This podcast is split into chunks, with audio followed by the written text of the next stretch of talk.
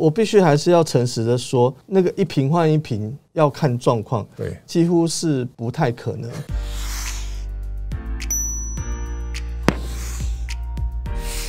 各位财讯的观众朋友，大家好，我是谢金河，欢迎再度收看老谢开讲。这个礼拜的单元，我们特别邀请到台北市都更处的处长陈建华陈处长来到我们节目现场。台北市呢是台湾早期发展重中之重的城市，那么很多人啊从中南部上来北部呢就职，然后呢开始买房子。经过了三四十年之后呢，那么现在大家可以看到，台北市的老旧房屋啊，现在比重是非常高的。三十年以上呢，那么现在已经高达百分之五十五以上了。那么四十年以上呢，超过四成。这种危老都更的招牌，在台北市我们可以看到非常清楚的耸立在街头。我相信大家可以看到整个城市未来开发的面貌，大家应该可以从这当中啊，看到未来在都更的路上，台北市是重中之重。那么柯市长在二零一四年上任之后呢，开始着手都更的解决方案。我们看到在台北市这些年所进行的，包括斯文里三期、大直北安段的都更都顺利的完成。那么我们看到后面还有包括海沙屋的新农社区，也包括延寿国宅的最后一块拼图。大家可以感受到台北市在都更的路上呢，它不断的往前在推进。先请处长跟观众朋友问候一下。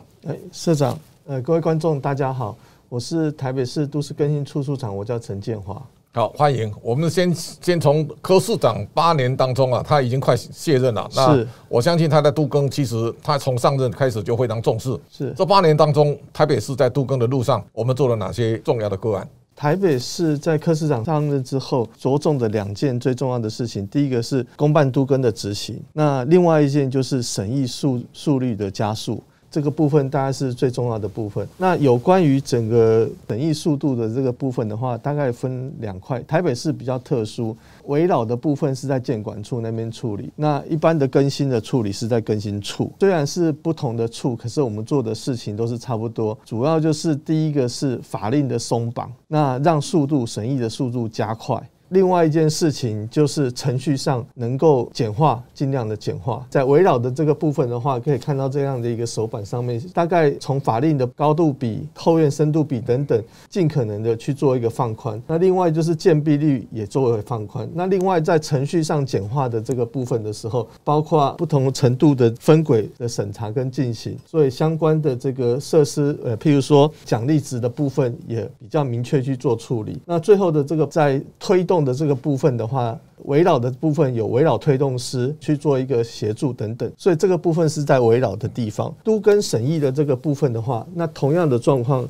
现在越来越简化了。对，现在越来越简化，就是中央修法之后，呃，也确定了这个审议的程序。那另外，都跟这个奖励值也更加的明确，让大家很明确清楚知道自己能够拿到多少的一个奖励值。那对后面的一个分配其实是有利的。所以这张图表上面可以看得到，基本上台北市的都跟的这个量能是其他五都总和的一点四倍。那这个量，这个大规模，这个因为台北市的特殊的状况之外，我们在审议的过程中也在加速当中，跟社长这边报告，像一百一十年，我们以前一年大概开四十场次的一个都更的大会去消化案件，我们在一百一十年开始之后，每个礼拜开两次，总共去年开了八十二场的审议会，所以去消化所有的一个案件量。那所以我们现在如果对都更程序熟悉的话，这个月听证办完，我下个月就可以帮你提大会。那在整个审议的过程当中，我们的审议的速度大概也从之前的八百多天的案件变成这个一六八的专案，大概是一百二十天，所以几乎减少了快两年的时间。那这边也特别的报告，我们对于特殊的案件，譬如说，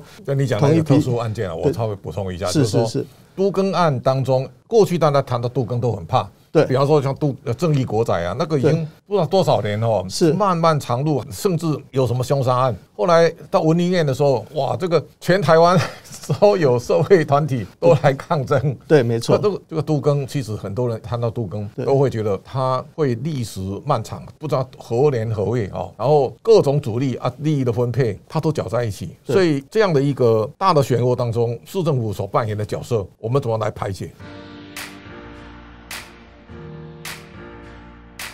其实最重要的部分是我们代拆的这个部分有明确的法源的依据跟相关的 SOP，所以我们现在在文林院之后，它基本上我们就会有一个代拆的机制。那代拆的机制基本上就是透过真诚的磋商、两公两私的协调之后，市府就一定会强力的介入，那去解决最后一里路的这个部分。你讲到最后一里路，大概通常来讲哦，我我现在看到的个案都是一个都更案刚开始发起人他请大家签名，可能一开始有七十五趴左右都同意，然后呢，他他可能再花个一年的时间再解决五趴到十趴，是是，最后最难的就可能会剩下三户啦、五户啦，对，好，啊，这个卡在那里，对，那这个叫钉子户，对，那钉子户呢又有不同的状况，也就是说有些是利益坚持到底的啊，那个也有，但是也有很多啊，就是那个房子他一生买了以后，经过四十年、五十年，好，其实他年纪现在可能八十几、九十几，对。他想说，他最后就准备老死在这里，是，所以你怎么劝他，他不搬就不搬。啊，在这种像这类似这样的个案，我们通常最后是怎么解决？跟社长报告一下，我们现在手头上的代拆的案件，从文林院之后，大概有九件，那其中四件已经顺利的完成了。那这四件的完成的状况，基本上我们透过两公两私的这个协调之后，我们都会去说服这个，我们不要讲钉子户，是不同意户好了。对，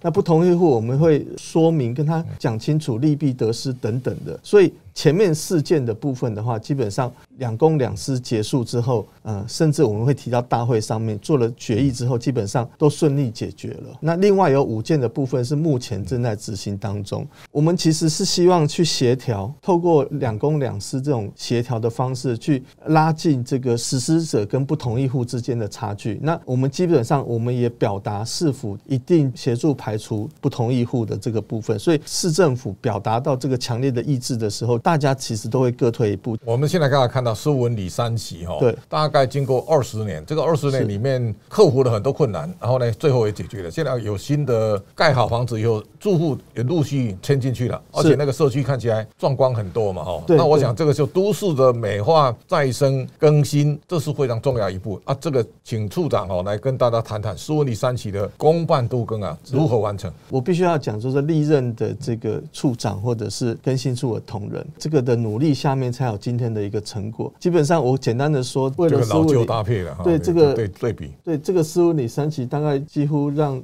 更新处暂时停摆了一阵子，那因为全部的人力都投入去协助，那除了协助之外，还跟地区的居民沟通。我也不敢说斯文里是百分之百的完全的都没有意见，还是有少数的人其实是有意见的。那这个意见的这个部分，在政府强力的处理之下或协调之下，最后来是有顺利的成功。那这个案子年初的时候基本上已经竣工了，目前私有户大概一百九十七户。基本上都已经入住进去了。当初最大的问题其实是它有行高的限制，那它有弱势户，一半以上的弱势户，它的这个环境也非常的不好。我们那个时候有透过这个都根中心的协助，那我们在地区也做驻点的一个动作，我们用这个社区营造的一个方式，从下而上去解决地区的一个纷争跟纷扰。当然，我必须还是要感谢当地的里长江里长的一个协助，其实 也是有他们的一个协助，让我们在这个地方跟民众的沟通是能够比较顺遂的。那在后续的过程当中，也都是有地区的热心的居民，他们能够协助我们，让这个案子能。能够顺利的完成。好，我想苏文你算是成功的典范了。就是如果我们看处长那个图表，上图是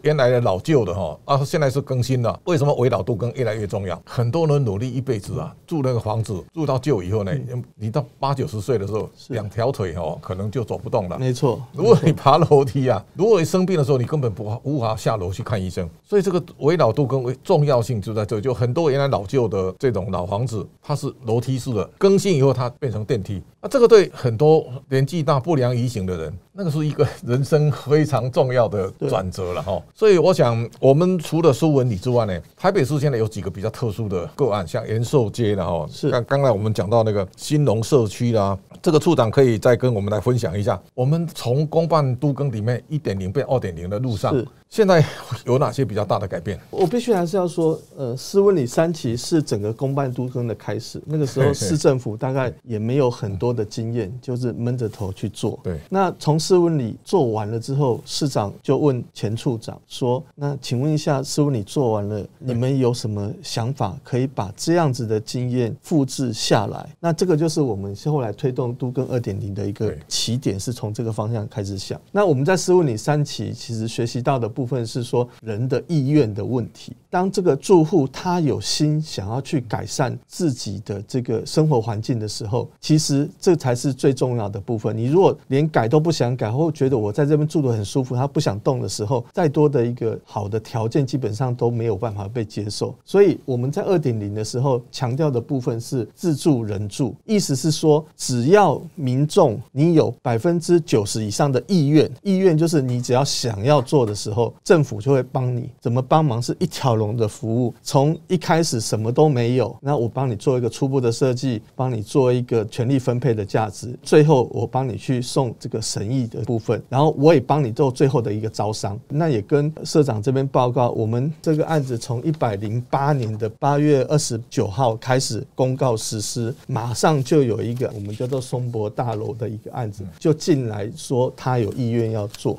这个一百零八年八月，他说他有意愿，到现在这个案子在九月现在的时候，我们已经要帮他去招商了。招商的意思就是说，这个整个设计的方式，整个他们都能够接受，所以我们通过一两年的时间，从无到有，那我们一定会公平、公正、公开的帮你们做一个都跟的一个协助。那这是我们最大的一个优势，也是二点零最大的一个精神所在。我看台北市跟新北市，他们最近都有一个动作，就是原来驻都处哈，在成立财团法人驻都中心哈，是啊，这个就是说原来是公家，啊，现在变成财团法人，这个转折对。推动都更有带来哪一些比较意识的效益？都更中心原来成立的宗旨，当然就是协助办理都更。对。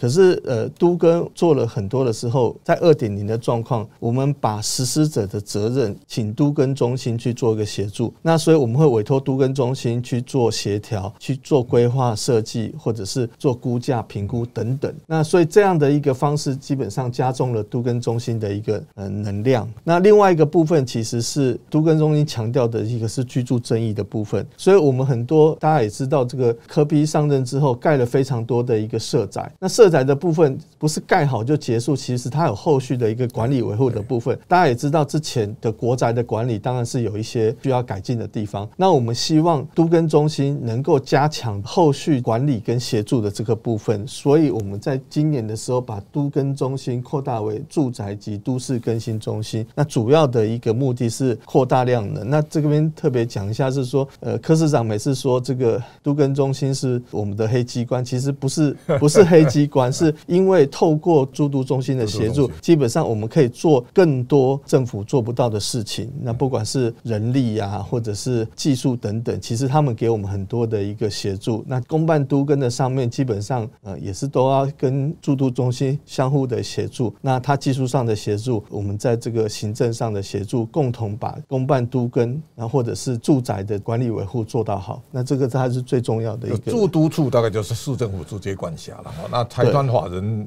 大概就是所谓在官民当中啊，他可能比较有弹性，对发挥的空间嘛。对对对对对。啊，这当这当中，我们现在看，刚刚你讲到那个松柏大楼现在的推动，也请处长来跟大家谈谈这个个案，就是说现在这个大楼可能拆拆了以后，要规划未来它的。新的大楼的风貌，那我们如何统筹大家的共同意志，然后呢，把这个争议降到最低？比方说，这个大楼，我们看到都更里面的最后的症结所在，顶楼哦，以前有人违建呐，对不对？是。都更以后呢，它的顶楼到底违建的部分怎么算？这个一定有争议的了哈。是是。那一楼这个店面我们怎么算？二楼怎么算？这里面都有很多的争议的空间嘛。哈，所以碰到这种问题，我们如何来解决？我觉得公办都跟最大的重点是。相信政府在估价上面的，呃，不会像其他的这个实施者，或者说它会有一些弹性。那基本上我们原则上都是尊重审议的结果。那这个所有的结果都是公开跟透明的，不会有任何的一个黑箱作业。那这个是对政府我们。最大的一个利基。所以我们现在在松柏大楼里面的部分的话，当初其实都没有投资者或建商想要进去，没有人帮他的时候。你想想看，你要先出，你推不动嘛？你你你所有的事情要找建筑师、找估价师来帮你算，做规划设计，那才有后续。那第一笔钱其实大家都不愿意出。都更的状况其实非常的这个多，那牵涉到的专业也非常的多。那所以他们来找市政府的时候，他第一个来的是，而且很快的八月多公告，他一个月就已经达标九十趴意愿书。我们讲的是意愿，不是同意书。你有意愿，我就帮你做。所以我们也开了好几次的这个帮。他做了一个规划设计，帮他去计算他可以拿到多少的容积，对，去帮他做所有的一个试算之后，把他的应分配价值给他。那我们经过这样的算式之后，他还是达到九十趴。我们有两个阶段，那第二个阶段他还是达到九十趴的时候，基本上我们就开始帮他进行正式度根的程序。那这个过程当中，呃，民众也是。有疑虑啦，我必须还是要讲，每一个案子不会百分之百的所有的人都同意。对，那基本上你哪边有疑虑，我就跟你说明，或者是你觉得房子。做的太小，或者是屋顶顶楼加盖的部分，本来在法律上面它就会没有什么权值，这个要民众要他要有一些认知。那再加上这个我们不懈的一个说强调的一个跟说明等等，所以基本上他百分之九十以上支持我们继续往下走，所以我们就很快的进到一个正式的都根的程序。所以我刚刚也跟各位报告，九月多的时候这个案子已经要去招商了。那招商的时候，其实我们也跟民众讲。说 so 你要有人想要进来，其实你某种程度要让利。那让利你不让利的时候，建商不会想要进来，你你根本就很难去处理。所以我们把顶楼的比较有价值的部分，拜托原地主，你不要选屋顶，你把这个屋顶的权值让给其他的人。那这个建商他比较有利可图。那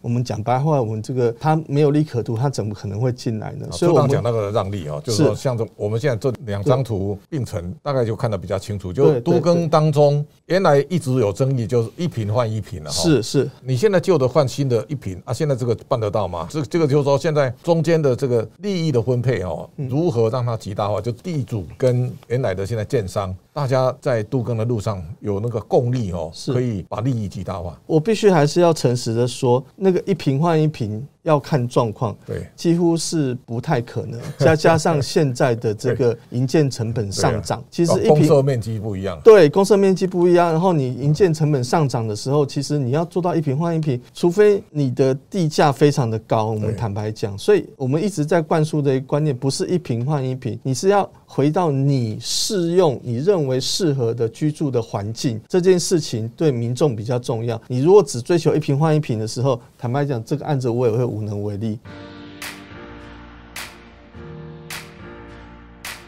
好，我想这个最后的单元，我们来看看，就公办都更的二点零当中啊，是台北市哦，最后要落实两件事，一个 TOD 跟 EOD 哈，是这个比较专有名词。是，也请处长来跟大家谈谈，就是说在公办都更的路上，台北市政府呢未来的愿景跟它的蓝图。